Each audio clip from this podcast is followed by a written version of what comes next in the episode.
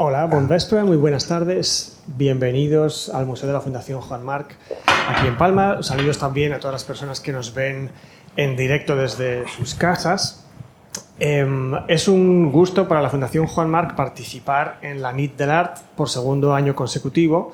Eh, como habrán visto, pues hay una oferta de eh, exposiciones, charlas y otros eventos que es pues, imposible perderse, así que les agradecemos que hayan elegido venir hoy aquí. Em, soy Pablo Pérez Dor, si no me he presentado, soy el director de este museo y hoy tenemos, tenemos aquí a tres invitados excepcionales. El mm, protagonista de hoy es Chavis Mármol. Chavis, buenas tardes. Gracias. Uh, Chavis es em, el artista que ha, bueno, ha participado en un proyecto de performance que eh, bueno, va a ser uno de los temas de la conversación de hoy. Podremos enseñárselo si no lo han visto ya en la prensa o en otros medios ayer o hoy. Eh, dentro de un momento podrán verlo y hacerse la idea de en qué ha consistido, Chavis, tu, tu intervención por las, por las calles de Palma el jueves pasado. Chávez es un artista cuya obra ha sido descrita como eh, políticamente aguda y sobre todo divertida. Es algo que también es un, ingrediente importante. Eh, eh, Chávez se formó en la Universidad de San Carlos, allí en, Ciudad de México, y ha recibido numerosos premios de adquisición. Ha estado en la Bienal de Arte Emergente de Monterrey.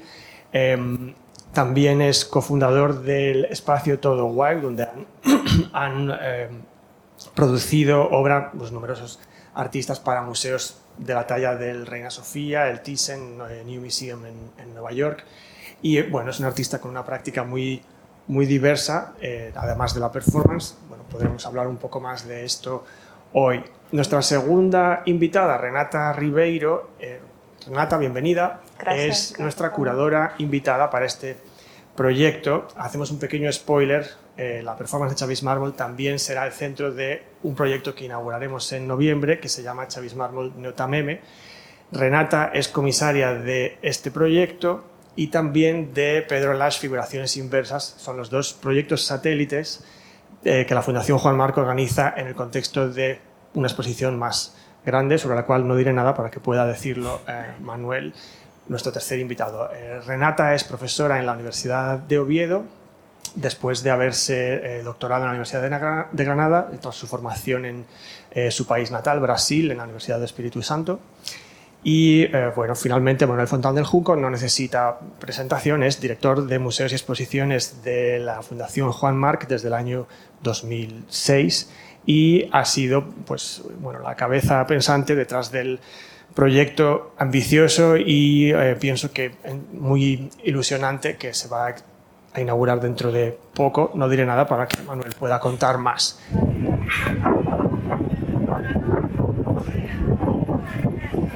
Tá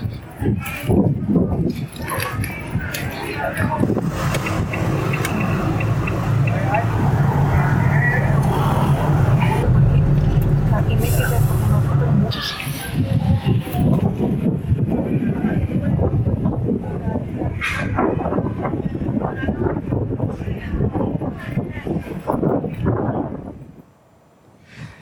Muy bien. Perfecto. Pues yo, yo, voy a tener un papel intencionadamente secundario. Lo que voy a hacer es moderar a los dos invitados, que son Chavis y Renata, Renata y, y Chavis.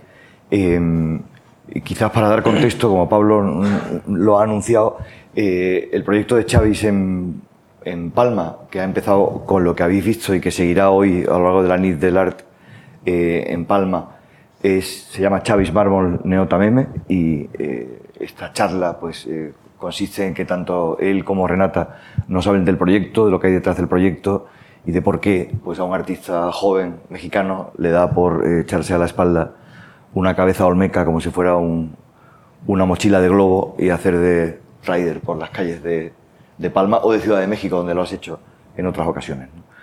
Eh, en esa misma medida, en nuestro museo hermano, eh, en Cuenca, en el Museo de Arte Español, en octubre inauguramos también con comisariado, con curaduría de Renata, un proyecto que se llama Pedro Lash, Figuraciones Inversas. Es otro artista mexicano, eh, no vive en Ciudad de México como Xavi, sino en Duke University en Estados Unidos, trabaja allí.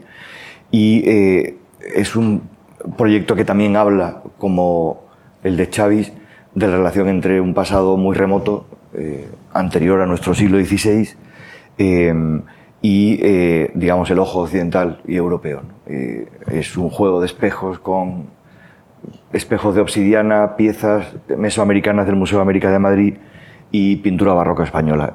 es un juego de reflejos en el que el espectador está metido. Yo creo eh, que, con esto mm, me callo y os doy la palabra. Eh, estas dos intervenciones de estos dos artistas eh, mexicanos, Chavis en Palma y, y, Pedro en Cuenca, como decía Pablo, son los satélites, pero mm, con una importancia mucho más allá de la importancia que tiene el satélite con respecto al, a la Tierra, por así decirlo, de un proyecto que inauguramos el día 6 de octubre en Madrid, eh, en el que al equipo de la Fundación eh, pues se han unido eh, Renata Ribeiro como comisaria invitada para la parte más contemporánea, Rodrigo Gutiérrez Viñuales, que es catedrático de, arte latinoamericano en la Universidad de Granada y es el comisario invitado del proyecto que se llama Antes de América, Fuentes Originarias en la Cultura Moderna, que va de cómo lo mesoamericano, cómo lo que ocurre en lo que después los europeos llamamos América, antes de que se lo llamáramos, está hoy presente, yo casi diría que en algunos casos omnipresente, en la cultura eh, contemporánea, en el diseño, en la arquitectura, en el arte, en la literatura, en la tipografía, eh, también en los nuevos comportamientos artísticos, en la performance, en el arte conceptual.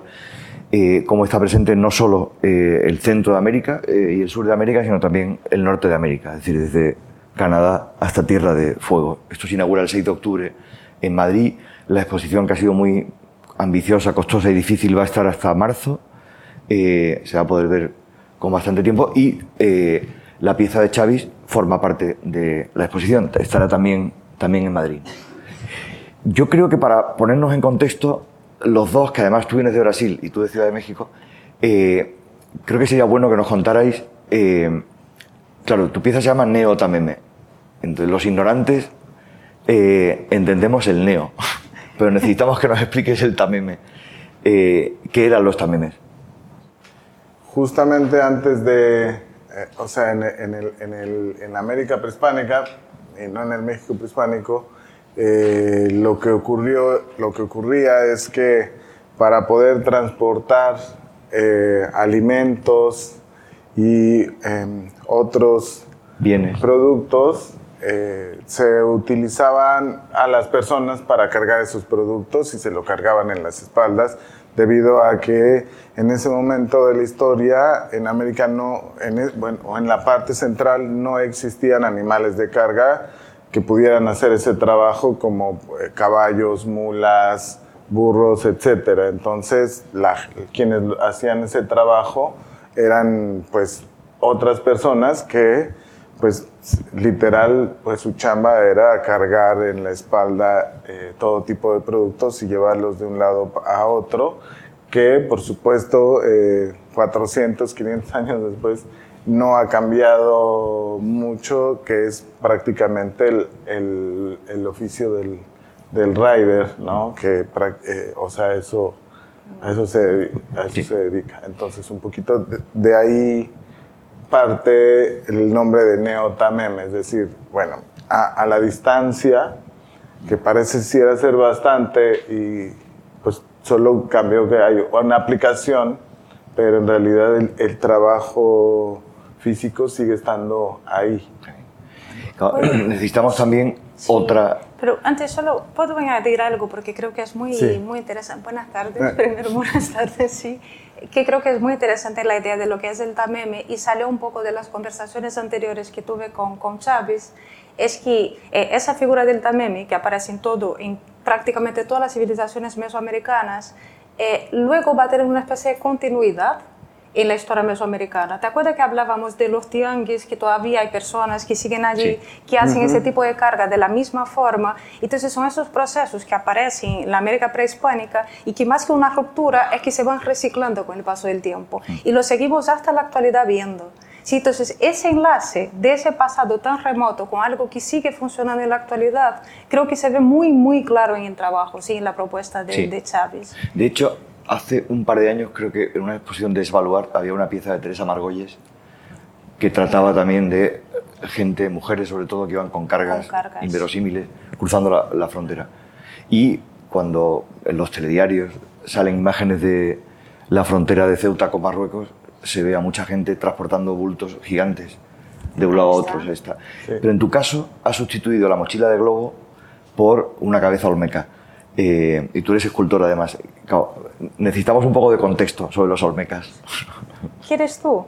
Por favor. A ver, tú, no, comenta tu, tu, relación con los olmecas y luego quizás de la civilización, ese no las ubicamos, pero comenta un poco de dónde sale la idea de trabajar ese, exactamente ese elemento. Bueno, es que es, eh, en, nuestro ecosistema mexicano, desde niños, como se nos enseña la historia, estas cabezas, junto, obviamente junto con otras piezas prehispánicas, eh, forman parte de ese imaginario, son muy poderosas, son muy fuertes, están, antes había monedas que, en las que venían, pero son unas, son unas esculturas colosales, o sea, son muy grandes, son muy pesadas y de una gran impacto y belleza, entonces justamente eh, para mí como escultor, o sea, son son unas, o sea, son increíbles, o sea, no hay manera de que no puedan existir en, en, en, mi mundo, en mi imaginario, pero también están en los libros de texto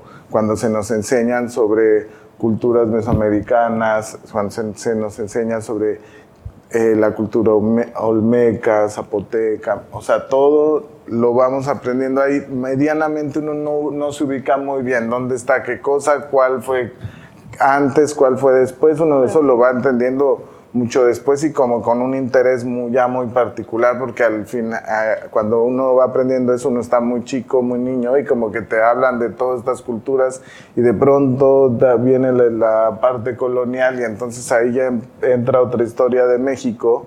Entonces, tan larga la historia, y, y luego viene toda la parte de la independencia, entonces larguísimo y lleno de información y entonces como que te vas quedando con pequeños elementos que conforman ese universo y ahí es donde están las cabezas olmecas, o sea, son tan grandes, tan poderosas, pero que también pasa, por ejemplo, mucho con actualmente con la imagen de la Cuatlicue, que también es una imagen, una pieza prehispánica muy poderosa, actualmente es de las favoritas, yo creo que del, del, mexicano a pie, porque pues son dos serpientes encontrándose con una falda también de serpientes y tenía, se, o sea, se entiende que era una pieza donde se hacían sacrificios humanos, se embarraban ahí los corazones de los sacrificados, entonces es muy fuerte, es una imagen que se utiliza, o sea, la gente la trae en tatuajes, la gente la trae en playeras, la gente la trae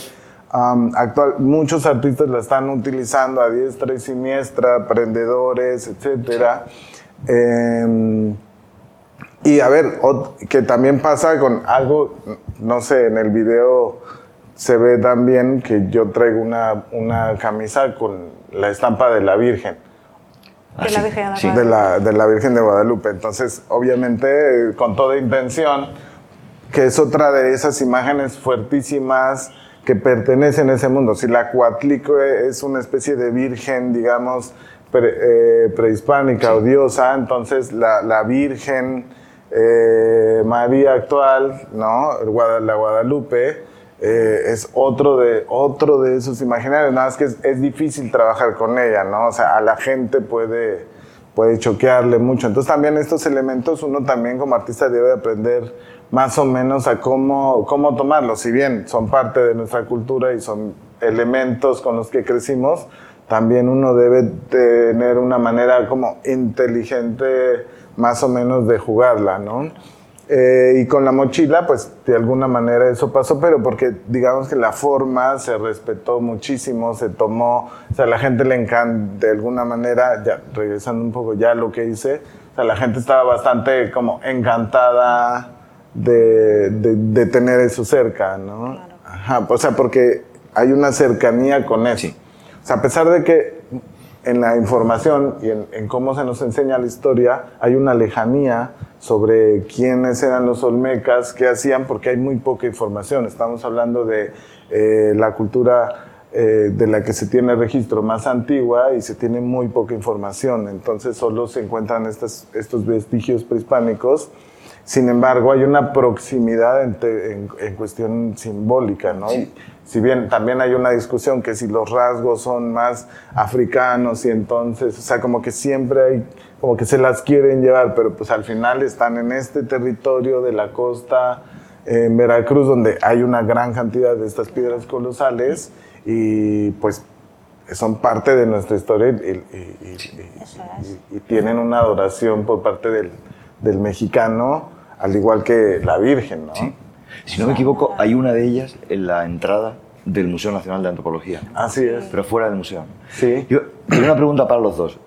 Para Renata, porque tú has hecho una cosa muy difícil, que es, has cartografiado, digamos, la presencia de, estos elementos, como la cultura olmeca, la zapoteca, los incas, los aztecas, eh, en los artistas contemporáneos. Y los has clasificado o cartografiado por, pues eso, pues gente que hace performance y se, y se ocupa de de sacarle partido social o político. Eh, otros que hacen crítica institucional o crítica del museo eh, o de la colonización. Eh, entonces quería, quería preguntarte a ti por tu reflexión sobre, sobre el uso o la práctica de los artistas contemporáneos mexicanos, pero también peruanos, colombianos, ecuatorianos, tirando de ese repertorio. Y después a Xavi, que nos contabas antes que tú básicamente eres un escultor y además es un escultor que necesita mucho espacio, que trabaja mm, con madera, que, en fin, eh, has hecho una referencia muy interesante sobre la que me gustaría volver después a la, artesanía y a la relación entre los artistas contemporáneos y la artesanía. Pero ¿en qué momento a un escultor se le ocurre, eh, digamos, dar un paso y esculpir o formar una cabeza olmeca, pero para eh, usarla en una performance? ¿Y, y, y con qué intención? Bueno, con qué, o, mejor dicho, la intención es clara, pero quizás podrías contarla más. Claro. Vale, sí, empiezo. Sí, por favor. Bueno, eso, porque hablábamos también con Chávez hoy por la mañana, ese, cuando empieza todo ese, esa especie de mapeamiento de los artistas, que habían artistas que, estaban, que están aproximadamente desde finales de los 80, mm. que empieza a trabajar lo que llamamos de nuevos, nuevos medios, así que procesos, instalaciones, vídeos, performance, eh, objetos, que empieza a incluir o invocar esos elementos prehispánicos en su trabajo, que obviamente no son solo artistas nacidos en América Latina, pero también empiezan a aparecer muchos artistas que son europeos, son de Estados Unidos, o artistas de otros sitios, eh, incluso alguno asiático aparecía, que empieza a, a reelaborar esos elementos. Eh, en la reflexión completa, yo creo que partiendo un poco de, lo que nos contaba antes Chávez, de por qué elegir la cabeza, la cabeza olmeca, aunque no sea algo que no es lo mismo que va a aparecer en todos los artistas, suele aparecer como hay algo que es muy común en diversos de, de, los trabajos de, de, los creadores y las creadoras, es que están como cuestionando el uso histórico de esos elementos. A veces lo cuestiona como el propio uso de instrumentalización desde el poder político, que es lo que Chávez nos estaba contando, si como eso aparece, como la cultura madre aparece en los libros de historia, contando una historia de cómo, es, cómo surge México, ¿sí? desde de, lo, de los inicios, de la esencia de México, entonces van centrando en esos elementos, porque al final son elecciones y elecciones históricas que se van haciendo en esos, en esos libros, pero también que cuestionan, de, también llegan a cuestionar como los propios artistas o la propia cultura posterior, que sea del 19, que es de donde parte la exposición, hasta los años 50, las vanguardias, también de cómo en la cultura se fueron apropiando de esos elementos, no teniendo en cuenta muchas veces las poblaciones originarias que siguen allí. Entonces creo que eso es un, rasgo bastante común en muchas, en muchas de las piezas. Sí, aunque los medios cambien, que pueden ser, claro que están hablando de los incas, de los mexicas, de los zapotecas, de los mayas, pero creo que ese rasgo sigue muy presente.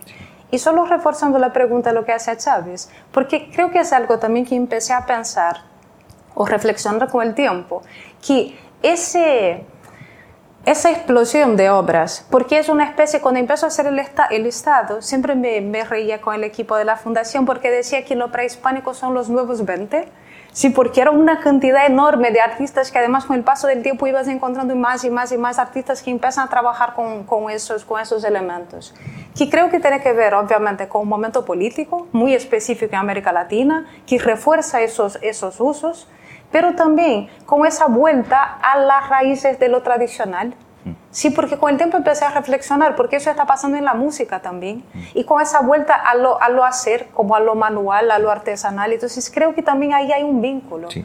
Que pasa mucho con el tema de los textiles, de todas esas mujeres, hombres, pero sobre todo artistas mujeres que trabajan con los textiles y tiene mucho que ver con esa vuelta de lo hacer manual. De, de recuperar esos saberes tradicionales. Creo que también es otro punto que también tiene Sí. que ver con lo que, con lo que te preguntaba un poco Manuel. O sea, para ti ha sido natural pasar de la escultura a, a tu actividad como performer ahora, a, a, a Neotameme. Sí, ¿Lo has eh, sí, sí, bastante orgánico y bastante natural. Em, porque justamente la parte em, del quehacer y la parte eh, Manual.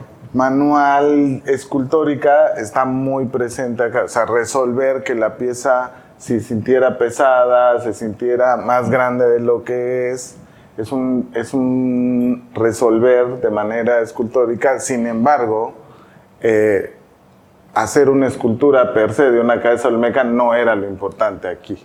O sea, lo importante es que conectara desde otro lugar que era el trabajo físico que demanda ser un repartidor de Uber Eats. Esta, yo cuando empecé esta idea ya traía otra idea anterior a esta, que, que así es como un poco funciona la vida y así funciona un poco la mente. A ver, eh, la mayoría de los artistas trabajamos sí con eh, símbolos, elementos y formas que ya existen allá afuera y entonces las echamos en una licuadora con otras ideas nuevas, le damos y hacemos un nuevo cóctel que a veces puede resultar en una cosa muy buena o también, porque no en un fracaso? ¿no? Y eso está pasando Sí. muchísimo, o sea, y, y ese fracaso o ese éxito pues deviene de muchas cosas, cómo ocupes esos símbolos, para qué, cuál es la intención y también eh, el dominio de esa materialidad, ¿no? que no, justamente no queda fuera.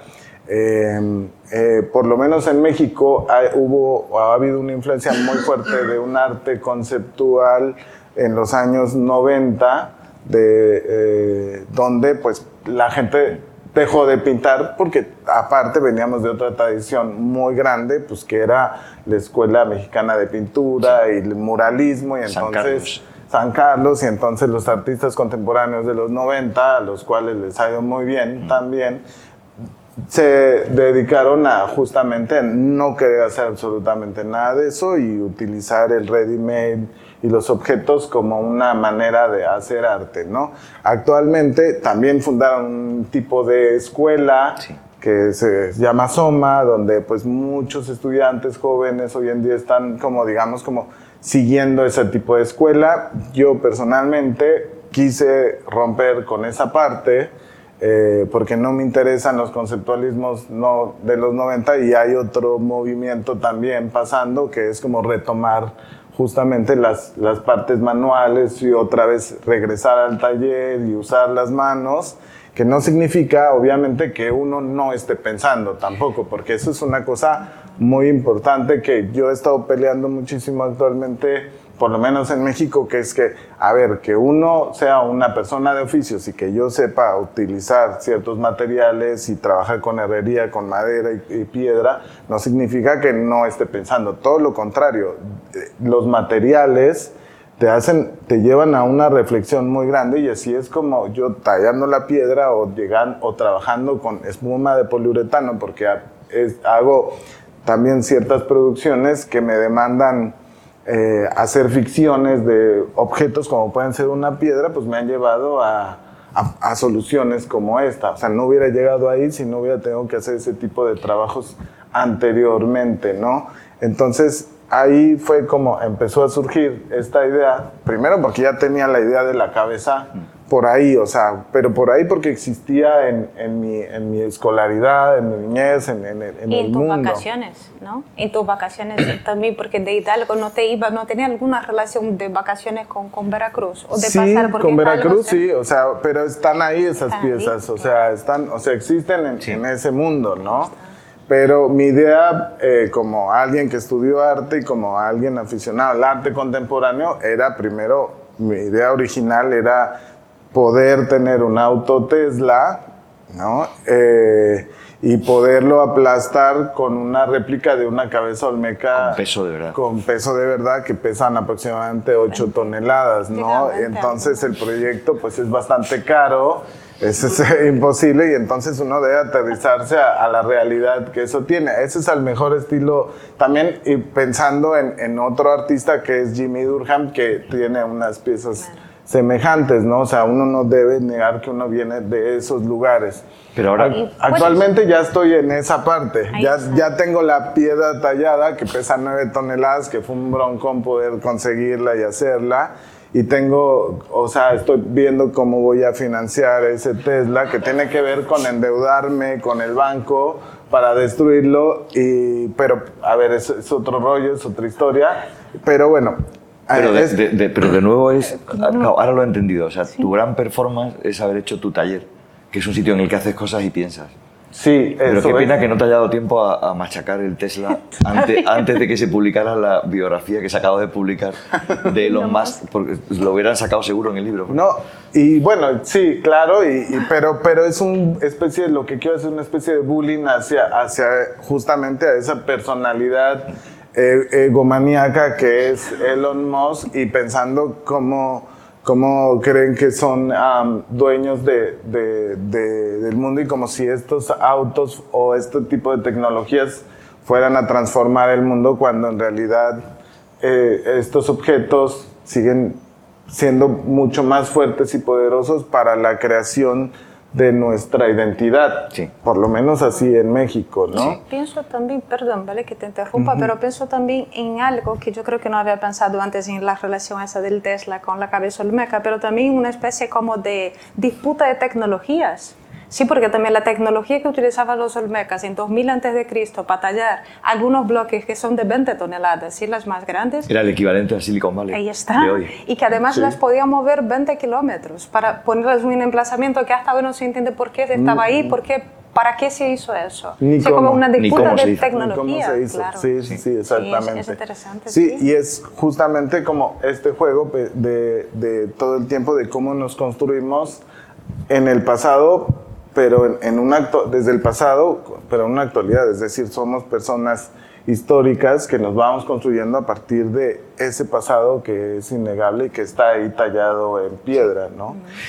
Y en esa negociación que uno tiene que estar haciendo con la vida, también llega una pandemia y entonces yo, que para vivir, de, para vivir en, en mi mundo actual, pues tengo un taller de producción de arte para artistas, museos, etcétera, ¿no? Entonces, cuando llega la pandemia, lo primero que pienso es, bueno, o sea, yo voy a ser de los primeros arruinados porque en este momento, ¿a quién le interesa la producción de arte? O sea, se viene una, una paralización de la economía, lo primero que dije, bueno, ya está, chao, se acabó todo, porque, a ver, tengo un taller que si bien funciona bien, vive al día también, tengo una nómina que pagar, dije, bueno, ya todo se fue al carajo.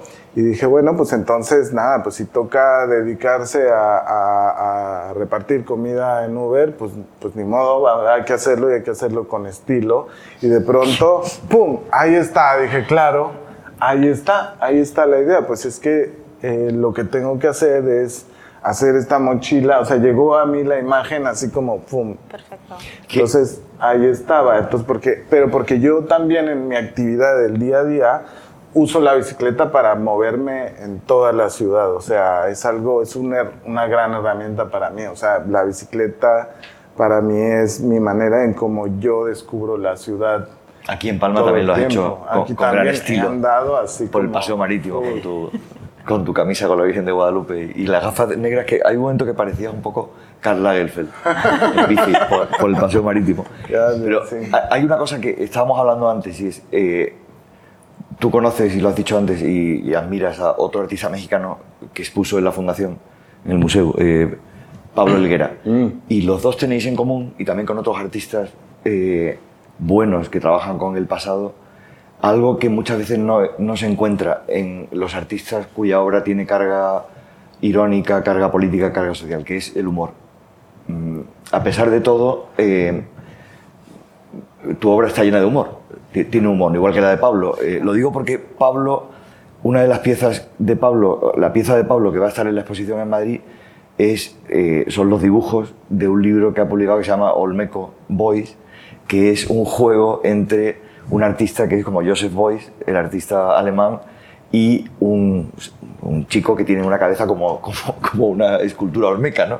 Y que le va mal en el mundo del arte porque siempre llega tarde, siempre hace las cosas originales, pero después de que ya alguien lo haya hecho, no tiene éxito en el mercado. Entonces, toda esa ironía y esa crítica a la institución arte o, al mundo del consumo, lo que tú planteas con el Tesla y, y, la, digamos, al, al, liberalismo, por así decirlo, exagerado eh, y extractivo, tanto tú como Pablo lo hacéis con mucho humor. ¿De dónde viene ese humor que a veces está muy ausente? Porque mucho arte con carga política y social es muy serio, es muy grave, es muy...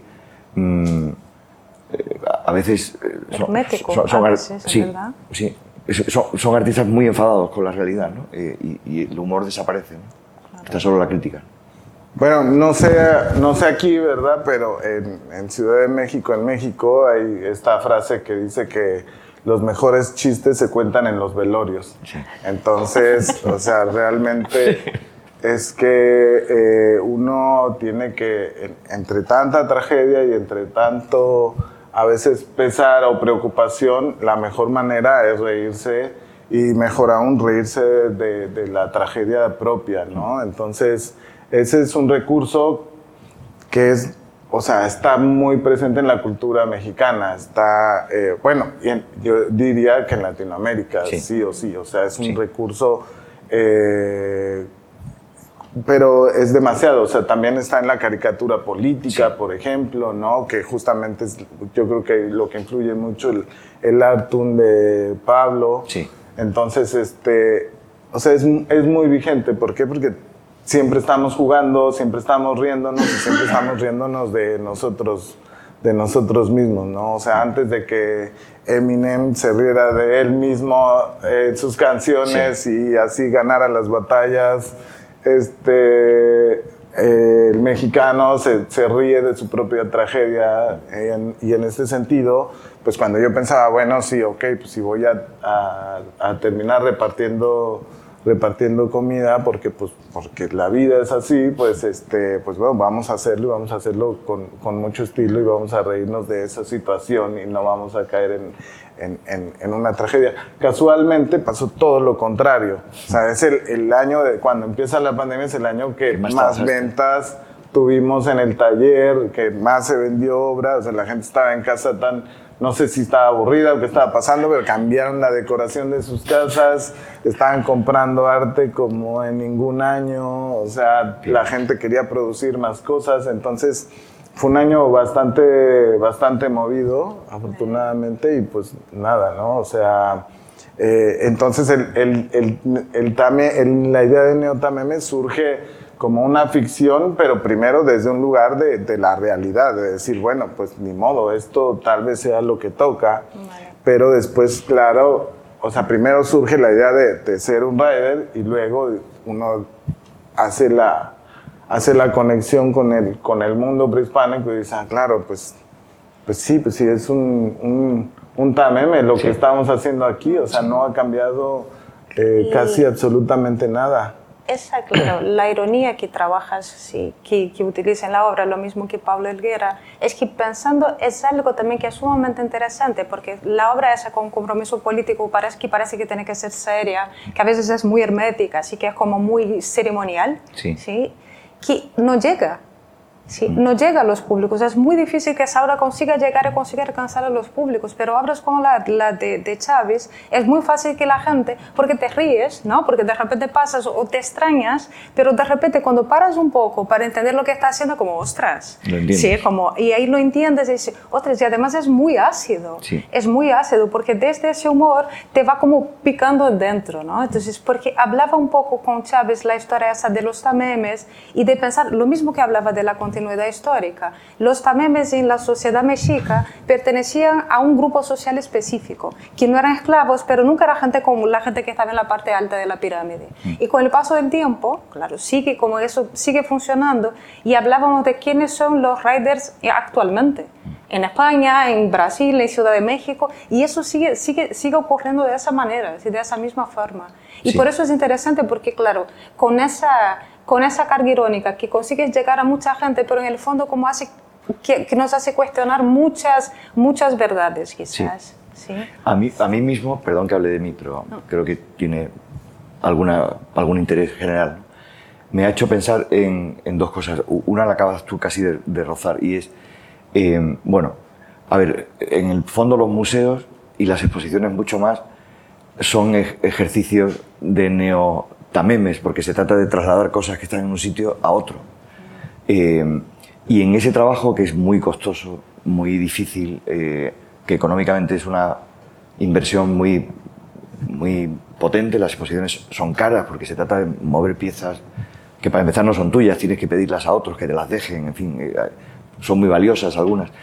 En ese trabajo hay, hay partes que están sostenidas por el precariado.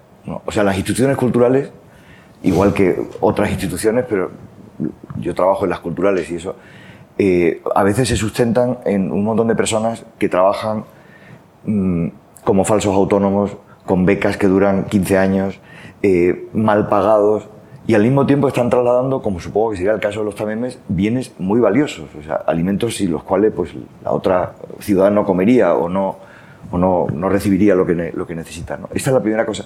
La segunda cosa que me ha hecho pensar es que, em, bueno, igual que tenemos a pensar que mm, puede ser ilegítimo, eh, bueno, digamos, lo acabas de decir tú, eh, no, no somos esclavos pero tampoco nuestro trabajo está profesionalmente en la mejor situación en la que podría estar. Eh, y, ahí hay una capa de precariado muy, muy, muy, muy clara. ¿no? Yo creo que si piensas, por ejemplo, todo lo que nuestro país, España en este caso, eh, se ha modificado desde, los, desde la dictadura, o sea, desde los años 70 hasta hoy, todas las infraestructuras culturales que no existían y existen, los museos, las colecciones, todo eso ha sido posible también en parte por, una, por perfiles profesionales muy precarios. Mm, y, el resultado lo ves ahora en instituciones, pues un museo que a lo mejor tiene tres personas trabajando allí, ¿no? Eh, y no pueden atender al público, no pueden hacer nada, no tienen dinero, eh, es, un poco triste, ¿no? No, no, hace, falta irse a, la, realidad social solo para, para verlo.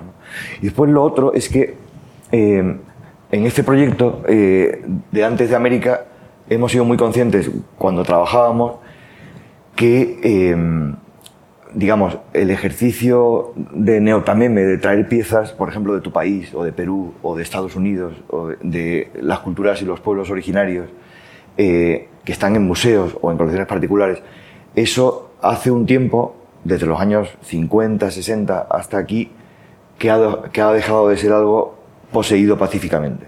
Antes, pues muy bien, pedías una pieza en préstamo, te la prestaban del Museo Nacional de Antropología, la colocabas, la gente le parecía maravillosa y muy interesante y después la devolvía. Eso ahora está en medio de un campo minado que es el campo de hasta qué punto eso es legítimo, por qué esas piezas están en museos y no en las poblaciones originarias, qué violencia o qué expolio injusto ha habido en el pasado, no siempre, pero sí en muchos casos, eh, que, con qué derecho incluso los artistas contemporáneos se pueden aprovechar para sus objetivos de de, aspectos de la vida de otras personas. En fin, eh, esto está muy vivo en el proyecto, porque no es un proyecto historicista, es un proyecto que tiene artistas como tú, o como Pablo, o como artistas muy jóvenes, artistas contemporáneos. Pero esto, lo, digamos, eh, cuando, cuando en tu trabajo, ¿esto es una preocupación que tienes? Tú que trabajas con los museos y que trabajas con... Es que justamente le diste a, a, una parte del proyecto que no se ve y que está perfecto que no se quedara justamente tras bambalinas y es que sí, si bien yo tengo como una doble vida, ¿no? Por un lado, todo el tiempo estoy haciendo mi producción personal artística, mis ideas, cuales sean en ese momento. Por otro lado, este taller de producción donde estamos haciendo y cumpliendo ciertos propósitos para otras personas, ¿no? Y vivo en esos dos mundos. Pero en, ese mundo donde ayudo a otras personas, también tengo, y me he visto en, la chamba de tener que trasladar, mandar obra, contratar seguros. Eh, me contrataron para Los Ángeles, por ejemplo, para llevar 100 esculturas de cerámica de un artista oaxaqueño muy importante que ya murió, entonces ya no hay manera de poder eh, producir más piezas. Este, y entonces, pues nada, hicimos los embalajes, la mandamos, pero regresando las piezas estaban en unas, en, en unos, los pusieron sobre unos cajones de madera, que eran unos pallets que no estaban sellados y entonces los de la aduana era 4 de julio de fiesta, se los quitaron, aventaron las cajas y rompieron 20 de estas piezas que eran aproximadamente con un valor de unos 20 millones de pesos, un millón de dólares más o menos. Entonces, eso fue un escándalo, de pronto yo me vi en una cosa de estar firmando documentos y demandas, no a mí, pero la UNAM eh, organizó esa exhibición, la gente que prestó, los, los, familiares que prestaban las piezas demandando a la universidad, y yo no sabía, yo obviamente me tengo que poner del lado de la UNAM, que es mi escuela y es quien me contrata, pero también conozco esa familia de la que mis amigos por haber hecho los embalajes en el rancho del artista, es un rollo así en el que es una experiencia increíble poder justamente trabajar las bambalinas y esa es una de otras muchas historias porque justamente este chamba del TAMEME es el del art handler contemporáneo, o sea, que es estar embalando, cargando cosas y pues esa es una parte del trabajo que hacemos. Por eso para mí, cuando me invitan y me dicen, bueno, pues podemos o fabricar la pieza acá, con este taller Factum o también me dicen eh, o, la, o vemos una paquetería y la podemos este, eh, enviar. Creo que habían visto a Plaza Córdoba, que es la más importante en Ciudad de México que traslada la, obra más grande y justamente ellos son los únicos a los que yo creo que les permiten trasladar piezas de tipo prehispánico de valor muy grande en, el país. Córdoba Plaza. Para mí eh, fue la como cuando no sé cómo llegamos ahí de que me la pudiera traer yo. Dije, no, es que eso es lo que tiene que ser.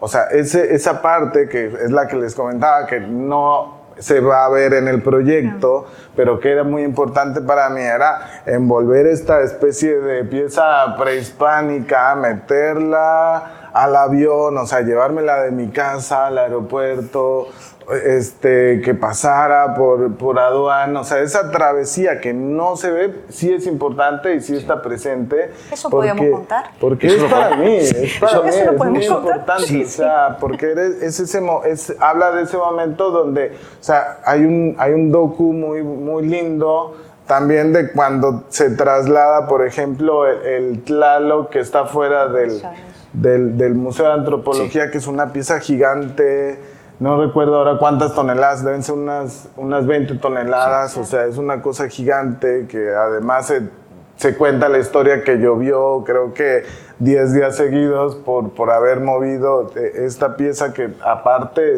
era, pertenecía a una, comunidad, y que la dejaron sin este objeto, o sea, la, la, le, la dejaron huérfana, con, ¿no? Y para colocarla frente a un museo. ponerla frente a un museo en una, en una de las avenidas más transitadas de, del país, ¿no? Entonces, estas travesías pocas veces son documentadas.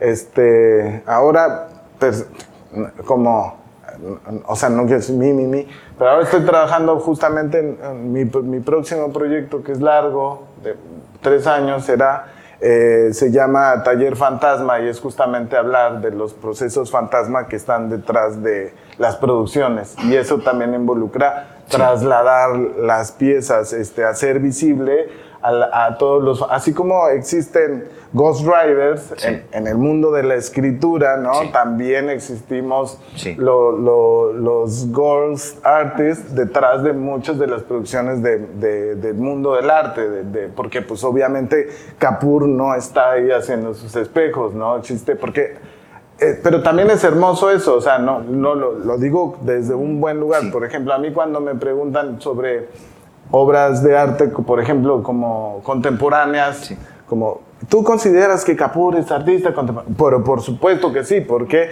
Porque no existe la manera eh, de hacer ese tipo de objetos en otro momento de la historia. O sea, son tan contemporáneos porque hacer un espejo como los que hace Capur no existía la, tecnología en otro momento de la historia para llegar a algo así. Así como los olmecas también tuvieron que tener un, cierta tecnología para mover esas piedras. O sea, tiene uno que llegar al, al entendimiento de la materia, pero aún más allá. O sea, tienes que tener la tecnología precisa para poder tallar la piedra o para hacer un, un espejo que tenga esas cualidades reflectivas y perfección técnica que solo se puede hacer con maquinaria numérica. Sí. Entonces, eso es entender los procesos. O sea, yo, por eso mi trabajo como, como escultor, como artista, como productor es, y el, todo el conocimiento es en el taller. Por eso es que también cuando veo esas, esas cabezas olmecas, para mí era un reto volver a hacerlas reproducirlas porque era tratar de entender ese esfuerzo físico que requirió, o sea, o sea estoy hablando de la, la, la que ahora estoy produciendo, la grande, o sea, camiones, gente, un montón de dinero para poder mover esa piedra de un punto A a un punto B. Eh, grúas gigantes que es, bueno, y entonces, ¿cómo le, y me pregunté, ¿cómo le hacían antes? O sea, está documentado todo. Todo eso lo voy documentando así en, en en fotografías, Como- claro, como lo hacían lo antes, voy claro. guardando, claro, ¿no?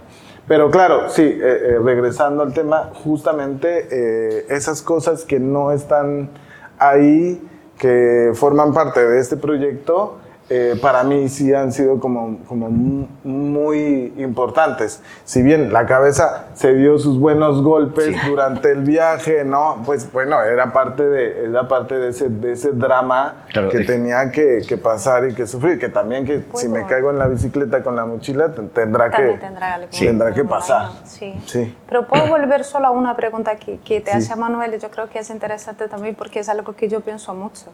En que si cuando vas a hacer trabajos como el de Nautameme, que está utilizando ese elemento que es de una cultura precolombina, te sientes indagado por el tema ese de la autorización, si tú tienes autoridad de utilizar ese elemento, por ese tipo de discusión que hay en la actualidad. ¿Podemos de verdad cualquier, cualquier persona, cualquier artista utilizar esos elementos que son de culturas originarias? Que es un poco la, la pregunta que te hacía Manuel. Y es algo que pienso mucho también en las obras que voy viendo. y Sé que algunos artistas lo manejan de maneras muy distintas. Sí, entiendes un poco la- lo que, a lo Pero que es me una pregunta refiero. que yo le hacía a él como artista, pero es la Eso. pregunta que nos estamos haciendo las instituciones últimamente continuamente. No, es, pero es una pregunta bastante pertinente. Digo, a Warhol nunca le preguntaron si, si tenía autoridad para usar la sopa Campbell's, ¿no? Sin embargo, o sea, Sí. sin embargo, no deja de ser una pregunta pertinente.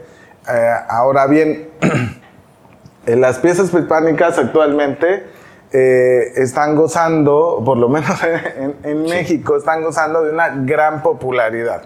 O sea, es decir, eh, pero, a ver, eso, usar estas, estas, estas figuras, así como usar también otros pintores utilizan el- elementos de, la, de otras pinturas Sí. anteriores, eh, digamos que tiene, es, un, es, es medio tramposo también. Es ambiguo. O sea, es am- eh, pero es tramposo porque para empezar son objetos que, técnica, que eh, formalmente ya están resueltos. O sea, ya hay una, ya hay una solución, alguien anterior llegó una solución Son estética son- ya están ahí, ya pertenecen a la, a la memoria y entonces eh, creo que usarlos puede ser bastante facilón. O sea, Sí. también me parece que puede ser perezoso usarlos, la verdad. Y entonces por eso es importante también entender cómo, cómo se están usando. Por, eh, a veces por eso es que no cuajan muy bien estas piezas. Yo cuando empecé a hacer lo de, lo de la cabeza olmeca, me empezaron a mandar como mu- mucha gente que estaba haciendo cosas similares, entonces tenías una bocina de música con forma de, de la cabeza olmeca, ¿no? Y entonces me empezaron a mandar, no, y mira, y mira, y mira, y mira. Y dije, ah, bueno, ya todos estamos, no se preocupen, todos estamos haciendo, y me mandan tatuajes y cosas, y los aretes que traigo tienen a la cabeza olmeca, por ejemplo, ¿no? Entonces, eh, que, pero si me sienten autoridad, sí, por supuesto que sí, y no solo porque haya yo nacido en México y pertenezcan estos objetos, sino porque creo historia. que todos somos eh, también, em, eh, o sea, vivimos en el mismo planeta, ¿no? Entonces también me siento con la autoridad de tomar un auto Tesla y, y aplastarlo si quiero. Eh, porque más que tomar un objeto y pensar en esta cosa como de, ah, se lo está apropiando, nadie se puede apropiar de nada. Realmente esas cosas ya existen como tal. A lo más lo ocuparás un poco y tal vez puedes explotar un poco su imagen y eso, pues si bien te va, o sea, ¿qué tanto puede ser, no? La verdad. Entonces, eh, yo, yo creo que ahí yo no soy tan tan puritano de decir, no, es que esto pertenece a esa cultura, entonces si no perteneces a esa área, pues no, tú no puedes usarlo. O sea, yo, nada que soy así, yo creo que yo creo que las cosas están ahí, pertenecen, entonces si no, pues que podríamos decir que Steven Spielberg se apropió del imaginario de los dinosaurios, entonces pues claro, como, o sea, él podría usarlos, es autoridad o no, para usar un T-Rex, un Velociraptor, solo porque no vivió en la época prehistórica, o sea, pues no, o sea, creo que, creo que no, creo que lo que es, y puede enriquecer muchísimo una visión también extranjera, eh, eso que ya está ahí, que también ya está muy trastocado, o sea, ahí o sea, en, en, en México hay, hay, un artista, Pedro Reyes, que juega muchísimo con eso, o sea, tiene sillas con elementos prehispánicos, tiene de todo, entonces, este, o sea, lo hace bien, lo hace mal, eso, eso ya no le corresponde a uno, sin embargo, tiene objetos muy interesantes eh, y muy padres, y en, y en México tenemos todo eso, o sea, tenemos, o sea, hay artistas que juegan mucho con la con la serpiente emplumada, ¿no? Unos, unos, una pieza que me gusta mucho que es una, la cabeza con una estola de serpiente emplumada, ¿no? Que es muy del mundo queer. O una serpiente emplumada hecha con carros de supermercado. Claro, ah, claro, también. O con vinilos. O sea, entonces existe un montón porque o sea, ese es nuestro, nuestro mundo. Pero a ver, que si viene una persona de otro lado y lo hace, y pues si lo hace bien, pues no pasa nada. es curioso porque ese, ese, puritanismo existe porque existen los museos, que son los mm. primeros que se han preocupado y que ahora son los que también en nombre de ese puritanismo que han provocado son atacados. Eh, porque antes de que hubiera museos, o sea, lugares en los que separadamente del mundo de la vida real se preservan las cosas sin que nadie las toque, unas cosas se construían encima de otras y se destruían y se construían y se volvían a destruir y a manipular. Eh, y, tú estás como artista en esa corriente eh, eh, temporal. Pero antes has dicho una cosa que me, ha impresionado mucho, antes, antes de, que, de que empezara la, la, charla, que yo creo que Pablo, pronto tendremos que empezar a, para que haya preguntas así. Y es, hablabas, en México hay muchos, aquí también, pero allí es una cosa que ves en la calle, claramente, en la gran ciudad y supongo que en otras ciudades también que es el alto nivel de la artesanía. Eh, cerámica, madera, eh, gente que esculpe, hablabas antes de, los sopladores de vidrio, y hablabas de que al mismo tiempo la mano de obra allí es baratísima. Y eso está haciendo que algunos artistas que hacen, por ejemplo, grandes instalaciones, eh, grandes piezas que exigen mucho trabajo, estén como impactando en la economía precaria de la artesanía, pero no precisamente de manera beneficiosa, porque digamos, porque, porque lo hace porque es muy barato, ¿no? Quiere que, que, que, que, no es solo el, no sé cómo decirte, el capitalista extractivo que monta una factoría de madera en el Amazonas y empieza a retirar madera. Puede ser también un artista que no entiende que hay una economía que tiene sus, sus modos y sus eh, niveles y que si tú irrumpes porque tienes pesos y compras porque es barato, no lo estás haciendo bien. Sí. Eso está ah. detrás, de, tu, de, tu, idea, de tu taller. Eso está detrás de este trabajo también. Creo que se puede ver un poco justamente como una gran empresa, como en el caso de México, que es Uber la que, la que controla, puede llegar a irrumpir en una, en una área o en un modo de, de vida. Si bien hay empleos, también hay otras cosas que se precarizan mm. porque pues eh, no tienes seguro, si te pasa un accidente, chao, o sea, el que, y el que sigue, ¿no? O sea, a ver, y eso está ahí.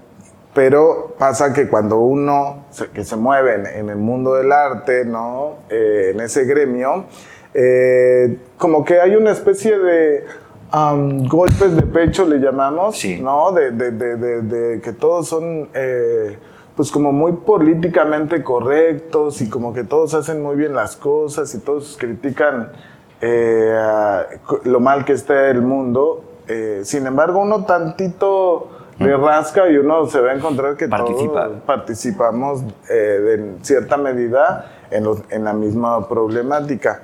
Y el arte no es ajeno a cómo actualmente está funcionando el mundo, el mundo de la economía, el mundo de los dineros, que parece que, pareciera ser que no, pero es real. Y entonces, cuando hablamos de ese mundo de los dineros, nos referimos al liberalismo y al neoliberalismo, es decir, una gran empresa se va a maquilar a la India, donde pues va a encontrar mano de obra muy barata y entonces esa se va, o sea, Sara, y se va a vender a otro lado y entonces a, a otros precios, pero la- aquel que está maquilando no está recibiendo eh, El equivalente. el equivalente del- de la ganancia, ¿no? Y bueno, pero, y eso es el mundo como así se ha estructurado la economía de- en, el libre, en el libre mercado, en el libre comercio, es decir, que no está regulada por los estados, ¿no? Y entonces puedes mandar a maquilar a otro lado. El arte, porque como el, eh, ese liberalismo toca absolutamente todo. ese tipo de economía no hay nada que se le escape y el arte no va a ser ajeno. Y entonces también te vas dando cuenta cómo los sistemas de arte, de producción, empiezan a utilizar estos sistemas donde entonces empiezan a ver dónde podemos producir a menor precio y vendiendo en mercados que no están completamente regulados o nada regulados porque nadie sabe qué es lo que pasa atrás de una galería ni en cuánto se están vendiendo. Y entonces sí se busca se está buscando la mano de obra más barata y la mejor mano de obra que es la del artesano mexicano. Y entonces tenemos eh, lo que les comentaba sobre los gobelinos que son pues son bordados gigantescos que pueden replicar una imagen perfectamente, ¿no? Y entonces, pues, eh, artistas contemporáneos prácticamente tienen apañada o tienen secuestrada toda la producción de esos artesanos porque, bueno, si les pagan, o sea, les aseguran obviamente la venta, pero, o sea, si tú quieres llegar, como cualquier otra persona, a decirle a un productor de gobelinos, oye, me gustaría hacer así, fórmate porque tengo un, o sea, tengo una, una o sea, sí, tienen mucho trabajo, pero al mismo tiempo, pues hay una, hay o sea, hay ellos no reciben tampoco lo que, en lo, el porcentaje justo de lo que se está vendiendo ese tipo de obras en una galería Curimansuto, por ejemplo, ¿no? O sea, hay, hay algo ahí que hace ruido y que, a ver, que se tienen que, que se tienen que anunciar, que se tienen que decir. Lo mismo pasa con los ceramistas. Eh, además de que la cerámica hoy en día eh, es casi que el nuevo óleo, o sea, Sí, está, está de moda. completamente de moda, entonces Y el textil, poco el textil. el textil también, entonces, a ver.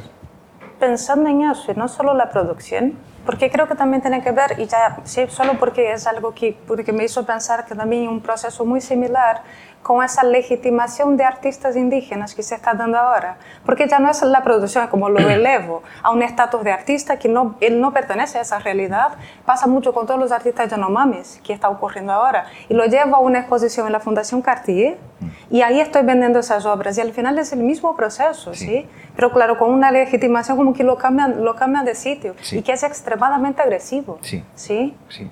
Es, es, contra- es incoherente, es Eso inconsistente. O sea, si.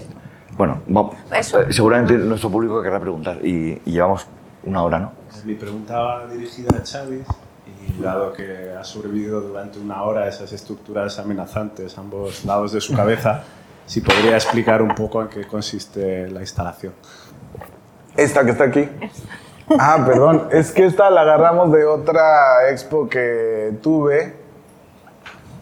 Que en realidad son, son unas espinas de ceiba, que también es otro, otro árbol muy querido eh, y muy emblemático de la ciudad. O sea, está por todos lados. Es un árbol que está lleno de espinas, es muy hermoso y que también, eh, hoy en día lo están, muchos artistas lo están haciendo. De hecho, tengo que, parte de, de la producción que ahora tengo que hacer para el la Semana del Arte en febrero. Es un artista que quiere que le haga como 10 ramas enormes de ceiba en bronce. Y yo, ok, yo el, el, el, número 202, ok, está bien.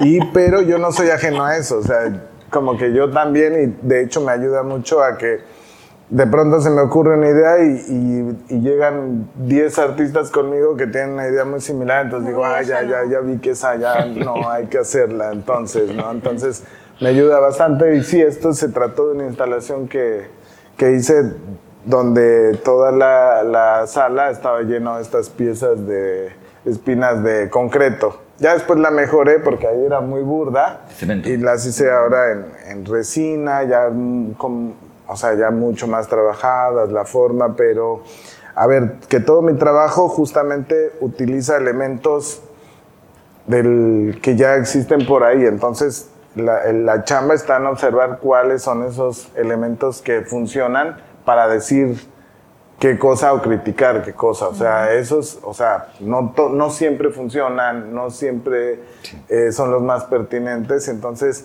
pues a veces uno los avienta y dices, ah, ok, el experimento era que no funcionara y que la gente no conectara con eso, entonces ya chao y a lo que venga, ¿no? Entonces eh, pasa como con, con, con, las canciones, o sea, un grupo saca 10 canciones, saca un disco y una es la que pega y bien, ahí está, entonces de eso un poco, de eso se, de eso se trata, así es como yo veo la producción. Igual yo crecí viendo mucha televisión, ese es mi mundo eh, yo crecí con mi abuela, que fue la que, la que me crió, mi abuela paterna, que era muy estricta y, mi mundo era ver televisión porque salir afuera era muy peligroso según ella.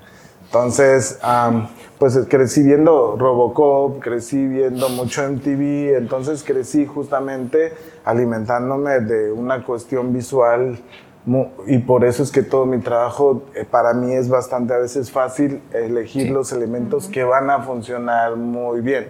Entonces, si ahora, por ejemplo, quiero hablar sobre lo, esto que está pasando con las inteligencias artificiales, en vez de estar haciendo dibujos con, con, una de estas inteligencias artificiales, lo que hago es pues eh, volver a tomar el brazo del T8000 que es el de Terminator y a partir de eso generar una escultura, ¿no? Porque ya sé que ese es un elemento importante de la cultura popular, tanto gringa como pues todos aquellos que hayamos visto esa película, que aparte me parece que es una de las mejores que hay, o sea, la, Terminator. Entonces ya sé que es un elemento que va a funcionar, la gente va a conectar.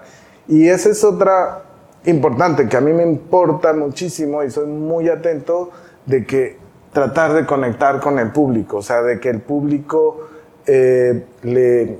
A ver, conectar tampoco tiene que ser facilón, o sea, no se trata de hacer una canción pop, o sea, uno puede ser muy complejo a muchos niveles, pero también desde que alguien que tenga un triple doctorado en arte, pueda leerlo, hasta alguien de piso que sean mis, que son mis tías puedan verlo y, también este, cachar por dónde va. Entonces, esa parte es bien compleja y uno tiene que lograr tener esas capas en las piezas donde la gente pueda conectar eh, con todos esos elementos y ahí es donde la cultura popular a mí me ayuda a conectar con el público. Entonces, por eso es que es tan presente para mí.